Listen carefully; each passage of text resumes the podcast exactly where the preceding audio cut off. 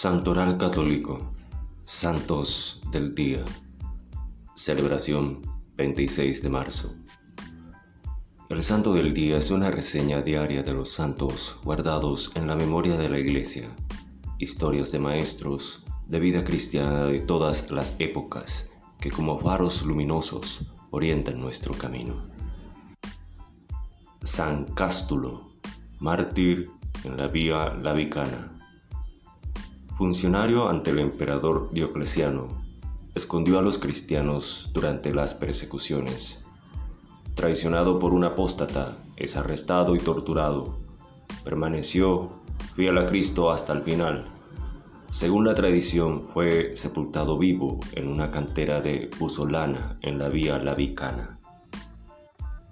San Lugero San Ludgero, primer obispo de Münster, Nació hacia el 745 en Suezcon, Frisia, hijo de Tiagrin y Liagbur, quienes eran unos ricos frisios de descendencia noble.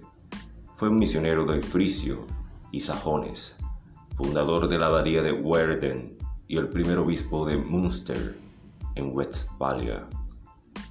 En 753 vio a San Bonifacio, el que le causó una profunda impresión fue enviado a la escuela de la Catedral de Utrecht en el año 756. En medio de la creciente tensión entre anglosajones y frisios, regresó a casa en el año 772. Después de la ordenación sacerdotal que recibió en Colonia en 777, Lugero se dedicó a la evangelización de la región pagana de Frisia, en donde San Bonifacio había sufrido el martirio.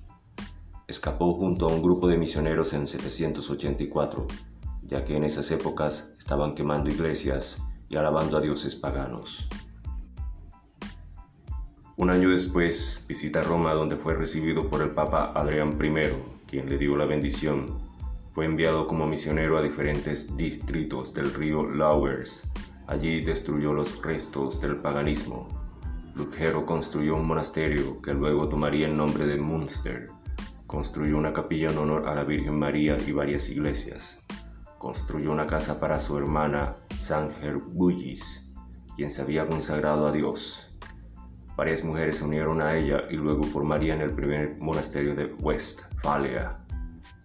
El 30 de marzo de 805, a petición de Carlomagno, Lugero recibió la consagración episcopal, destinada todo el dinero que recibía para la ordenación de sus iglesias en limosnas, y es por ello que era criticado. Murió la noche del domingo de pasión de 809 en compañía de sus seguidores. Gracias, gloria a Dios.